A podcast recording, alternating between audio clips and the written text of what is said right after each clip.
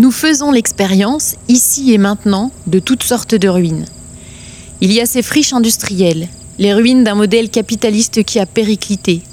Le lavoir des Chavannes à Monceau, les cheminées Schneider du Creusot, les mines des Tello à Autun, le puits Autun-Guerre d'Épinac, des usines désaffectées ou reconverties, des zones polluées, puis dépolluées, puis surveillées. Il y a nos villes qu'on dit rurales, pour ne pas dire vides, des villes en manque, manque de travail, manque de désir, manque de joie, des vitrines fantômes, des maisons abandonnées qui se délabrent, habitées par un arbre, des pigeons et quelques photographes qui les regardent se transformer. Il y a d'autres ruines, des ruines sans murs ni fenêtres, ces forêts coupées et qui laissent dans la gorge de certains voisins morvandiaux un goût de carnage. Ce sont les restes des portefeuilles des propriétaires parisiens, belges et bien garnis. Il y a nos vies en ruine, nos cœurs usés qui continuent de battre après pétrification. Quand on a tout perdu mais qu'il y a quand même des restes, nos envies pulsatiles que plus rien ne peut frustrer? Habiter les ruines, c'est n'avoir plus rien à perdre et vouloir vivre. Anna nous demande de nous intéresser aux ruines, non pas de s'en réjouir, mais de s'y intéresser. C'est une anthropologue qui a appris à penser comme les champignons. Elle sait qu'on peut vivre dans les ruines, mais il faut changer. Ne plus détruire les autres, mais coopérer avec eux. Arrêter de tout vouloir prévoir et de tout vouloir contrôler, mais laisser ouvert l'horizon et permettre à des formes de vie d'émerger partout et tout le temps. Et surtout, ne plus regarder du haut de nos certitudes humaines, mais se baisser, donner de l'attention aux détails, s'imprégner du milieu, des odeurs, des formes et de toutes ces histoires en train de se raconter sans nous.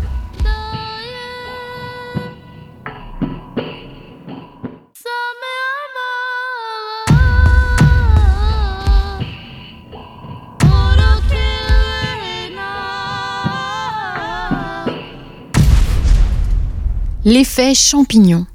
La liberté au milieu des ruines. Caroline Darou est ethnologue. Elle travaille en Saône-et-Loire et dans le Morvan. Elle cherche à comprendre comment on vit ici, à travers ses rencontres avec des habitants très différents. Sa méthode est l'écoute attentive et la création de liens de proximité sur le temps long. Elle met en lumière des situations locales qui rendent accessibles les grands enjeux qui traversent les sociétés. Aujourd'hui, elle souhaite nous initier à la pensée d'Anat Singh, pour être plus libre ici et agir sur notre milieu, à la manière dont les champignons refabriquent des forêts sur des sols appauvris. Anatsing est venue un soir au milieu d'une forêt en ruine, une forêt à l'ouest des Cascades, en Oregon. Il faut dire que ça ne ressemble plus vraiment à l'idée qu'on se fait de la forêt, l'ouest des Cascades. Le sol a été épuisé par une exploitation sauvage, forestière, financière, depuis les années 1890 un sol couvert d'aiguilles de pin, de roches à nu et de quelques arbres tordus qui arrivent à pousser quand même. On lui a dit qu'il y avait là, au milieu des ruines, des cueilleurs de champignons. Il fallait qu'elle les voie de ses yeux parce qu'elle n'y croyait pas du tout. Pour elle, il n'y avait plus de vie ici depuis longtemps. Elle arrête sa voiture, donc, et elle part à pied. Mais elle se perd au milieu de ces lieux en ruine. Elle avait trop le nez par terre à chercher des traces de champignons au milieu des décombres, à chercher de l'espoir facile. Mais pas de plantes, pas d'herbes, juste des cailloux tranchants. Elle se blesse. Elle s'est éloignée de sa voiture et là, elle ne retrouve plus par où elle est venue. Tout se ressemble. Elle était partie pour quelques heures, elle n'a rien à boire, rien à manger, elle a froid. La nuit arrive. Le temps passe. Elle ne sait pas comment, elle retrouve un chemin. Et là, elle entend un moteur, celui d'un pick-up. Il s'arrête. Dedans, un jeune homme radieux et un vieux ratatiné. Ils lui disent de monter. Il l'emmène à leur campement, la nuit tombe toujours. Le jeune va chercher de l'eau dans un bidon en plastique, la citerne est loin. Le vieux reste avec elle. Il allume une pipe à eau et enflamme son tabac. Il lui dit, en vieux mandarin qu'elle ne comprend pas, qu'ils viennent du Laos, des collines. Ils sont des miennes, venus en Californie après être sortis des camps de réfugiés thaïlandais. Ils viennent dans les forêts d'Oregon pour cueillir des champignons. Le jeune revient, il propose à Anna une sortie pour chercher le champignon. Mais la nuit est tombée, elle comprend pas bien comment ils vont faire dans le noir. Elle le suit. Il lui fait escalader une colline rocheuse, enfin c'est ce que lui disent ses chaussures, parce qu'on ne voit rien. Elle ne distingue que la silhouette de pain squelettique. L'homme fouille avec un bâton le sol, apparemment vide. Il dégage quelque chose, elle s'approche. Un gros champignon. Il se baisse et lui donne. Anna veut sentir l'odeur. Elle en a tellement entendu parler de ce champignon, le plus cher du monde, convoité au Japon depuis plus de mille ans. Un matsutake. Elle est étonnée. L'odeur est celle de la pourriture, intense et âcre. Elle apprendra à l'aimer peut-être. Elle est troublée, pas seulement par l'odeur. Mais qu'est-ce qui se passe? Qu'est-ce que des membres de la tribu mienne, des champignons pour japonais gourmets et elle faisaient là, dans un campement laotien caché au milieu d'une ancienne forêt industrielle en ruine de l'Oregon? Elle vivait depuis longtemps aux États-Unis et elle n'avait jamais entendu parler de ce genre de choses. C'est comme ça qu'elle a commencé à regarder le monde différemment. Elle a commencé à pister ses champignons, suivre leur histoire, puis celle des arbres, l'histoire de cette forêt et celle des hommes qui l'occupent. Et ça part dans tous les sens. Elle a découvert que tout ce petit monde était interdépendant, capable d'accomplir des milliers de kilomètres et de s'implanter localement, en s'engouffrant par toutes les brèches de liberté qu'offrent ces lieux ruinés. Anatsing nous aide à voir le chemin par lequel nous aussi, nous pouvons habiter nos ruines, les régénérer, créer de la vie partout, sortir de nos résignations, percer ces angoisses gonflées par tout ce qui nous manque, et ouvrir les horizons d'un festin sans fin. Prendre le risque de l'autre, partir du milieu, libérer le futur.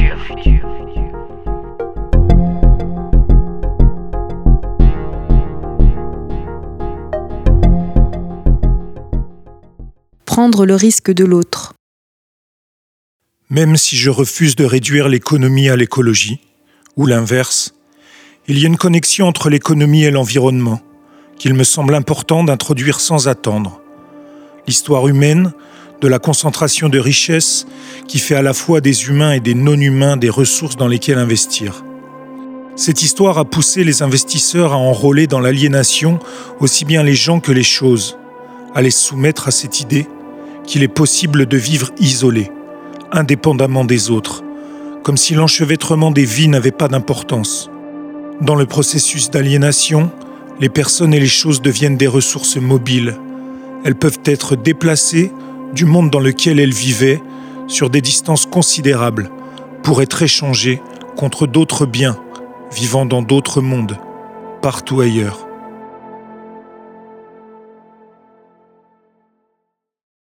Vivre dans les ruines est une lutte contre l'aliénation, encore et toujours. Toutes les formes de production qui nous isolent des autres, nous épuisent et nous déplacent ne produiront que des ruines. Le champignon, lui, ne connaît que la cohabitation. Il ne pratique qu'une forme de production, manger en même temps qu'être mangé, dans une intimité concrète avec les autres. C'est le mode de production d'un monde vivant. Le champignon s'attache par des filaments invisibles et souterrains aux plantes et aux pierres. Il contamine et aide à vivre les animaux et les humains par les bactéries infimes qu'il rejette dans l'air, par les fruits qu'il développe au-dessus de la terre. S'il fallait rapprocher cette attitude de nos existences politiques, je dirais que l'esprit de compagnonnage et la contamination de résistance qui a pris place sur le rond-point du Magny en 2018 est un exemple de pensée champignonnaire. Adapter l'espace, approvisionner ceux qui restaient dormir, trouver les moyens d'avoir chaud, construire, clouer, occuper les lieux vraiment, raviver l'esprit de contestation, prendre l'habitude de nous fréquenter. Ça nous fait du bien, ça nous change, ça nous donne de l'espoir, et c'est comme ça qu'on retrouve du pouvoir.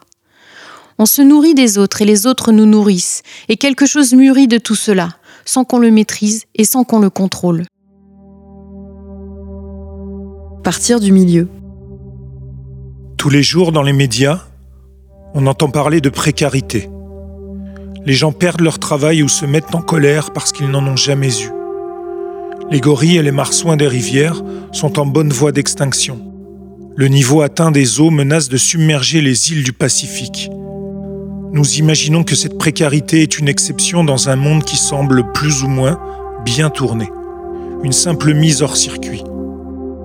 Qu'est-ce qui se passe si, comme je le suggère, la précarité est la condition de notre temps Ou, pour le dire d'une autre manière, et si notre époque était mûre pour prendre la mesure de la précarité L'indétermination et tout ce que nous avons l'habitude de penser comme ayant peu d'importance se trouvaient en fait être la pièce maîtresse que nous cherchions. La précarité désigne la condition dans laquelle on se trouve vulnérable aux autres. Chaque rencontre imprévue est l'occasion d'une transformation. Nous n'avons jamais le contrôle, même pas de nous-mêmes.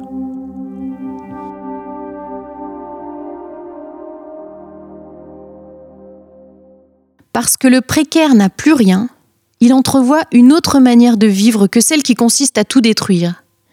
Il nous l'enseigne dans ses chansons, si on les écoute vraiment. Vous la connaissez cette histoire? Un conte et un chant populaire du bassin minier. Un gars de Villa Pourson qui vient au Creusot, parce qu'il lui faut de l'argent pour vivre, parce qu'il doit conquérir son amoureuse qui est devenue un peu exigeante et qui veut être moderne. Quand il arrive dans la ville, il voit le pays du diable. Il n'y a que de la fumée, des bruits assourdissants, des fourneaux et des flammes. La seule place pour lui est au fond de la mine. Il est descendu dans un grand seau, pendu au bout d'une ficelle. Il n'aurait pas donné dessous de sa peau quand on tourne à la manivelle. Il n'y voyait rien aussi noir que sa peur quand il a entendu son premier coup de mine. Explosion. Tout s'écroule. Sous les éboulis, il survit au coup de grisou. Pauvre métier, chienne de misère, pour lui ici c'est le désastre en train de se consumer. Il reste six jours au milieu des ruines. Il survit. Parce que dans cette histoire, le type est devenu si précaire qu'il devient proche de tout ce qui vit encore là-dessous. Il touche, il farfouille, il cherche, et il y a bien quelque chose qui pousse à côté de lui, sous les éboulis, au fond du trou. Alors, il le mange et il respire.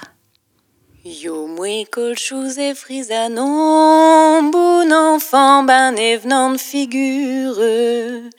Né natif de Villa pour son, vous y viez bien et mes tournures. Na na na na na na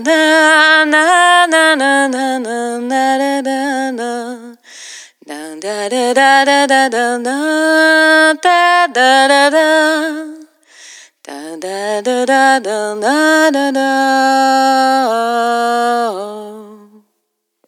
À la fin de tous les mondes, il y a des champignons qui poussent. Alors fort de cela, faut se plonger là où on est. Écouter, regarder, sentir, goûter, ne pas s'arrêter à la surface des choses, faire taire nos préjugés et nos beaux principes, et repartir du milieu, concrètement, de ceux qui sont là, à côté, et qui sont vivants.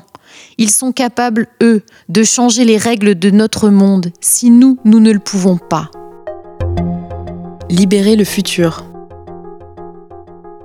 Anna Tsing nous réveille de ce rêve, de la modernisation avec lequel on a grandi. Cette idée que tout ira mieux après, que le progrès de l'humanité va bon train et qu'il suit une ligne régulière et infinie. Quand on regarde les photographies des sieurs de long des forêts d'Oregon en 1890, ils coupent des arbres si gros qu'il faut cinq hommes qui se tiennent la main pour en faire le tour. Ils coupent parce qu'ils sont sûrs qu'ils vont repousser ces arbres magnifiques. Quand on capte leur regard fier et pionnier, on voit les sieurs des forêts de Lyon, les paysans du Haut-Morvan venus y améliorer leur quotidien au début de 1900, en coupant et en transportant des arbres immenses. Couchés sur des chars à bœufs, la circonférence des troncs les dépassait en taille d'au moins un mètre. Ces arbres planent comme des fantômes dans les ruines de ces forêts. Depuis deux siècles, nous regardons en avant et produisons des ruines immenses, alors que les autres espèces évoluent au jour le jour, s'adaptent au milieu et produisent, sans le vouloir vraiment, de la vie. Avec Anatsing et en écoutant les champignons, j'ai appris un nouveau mot, la mycorhize. Le genre de mot dont on ne peut pas deviner le sens ni l'orthographe. La mycorhize, c'est le nom d'une relation, celle entre les champignons et les autres êtres vivants de la forêt. Une manière de créer de l'intimité et des alliances avec les autres règnes, végétal, animal. Une manière de faire circuler la vie entre tous et de faire émerger des feuilles, des fleurs, d'autres champignons, sans le contrôler. La mycorhize est l'art et la manière d'un travail politique qui aide certains futurs à venir à l'existence. C'est par cette mycorhize que des associations imprévisibles de rescapés de guerre, de Laotiens, d'immigrés japonais ont réinventé une liberté de circuler et d'habiter au milieu des restes de la forêt de l'Oregon et de leurs vies en ruine. dans ces histoires jamais racontées de la destruction des immenses arbres et de l'exploitation humaine de la nature, les collaborations entre les espèces ont produit des champignons de grande valeur dont ces gens tirent leur subsistance, parce qu'ils ont eu l'attention suffisante pour les trouver. Les précieux champignons convoités par les flux de capitaux internationaux ouvrent un espace en dehors du marché, une poche de futur possible pour des vies précaires qui n'en avaient plus une possibilité de vivre dans les marges du capitalisme, une preuve que le seul remède aux ruines est la vibration de nos mycorhizes et la sensibilité aux êtres vivants qui nous entourent. Retrouvez des articles pour approfondir la pensée d'Anat Singh sur odile.tv et dans notre magazine papier auquel vous pouvez vous abonner aussi sur notre site. Du précipice. Quelques âmes en quête d'équilibre tracent les prémices d'un monde nouveau. Esquisse les comptes au plus propice d'une humanité sans bourreau. Loin des carreaux, des injustices Qu'on mis nos vêtements lambeaux. Qu'on mis des beaux sur nos taudis et des seringues dans nos légos. L'égocentrisme enseveli Sous les ruines de leur massacre Nos idéaux volent éclaircis Près du partage et non des sacres Qu'on fait de nos vies des tragédies et de nous d'inhumains horaces L'essence du vivant est dans nos mains Première aube sans crainte du lendemain. Épique utopie d'un désastre Renaissance des parents de l'orphelin La reine est cendre et le roi désormais l'arpin Pour avoir osé défier les astres et nous barrer nos propres chemins. Alors avançons, notre début et leur fin. Et sur les décombres de leur jaune, nous ferons un festin sans frein Rassemblant toutes les couleurs du monde, toutes ces saveurs, sont et chaleurs. Les les miens, et à cette table sans ration, nous, ne serons que des musiciens. Nous n'avons pas le moins du monde peur des ruines. Nous allons hériter de la terre.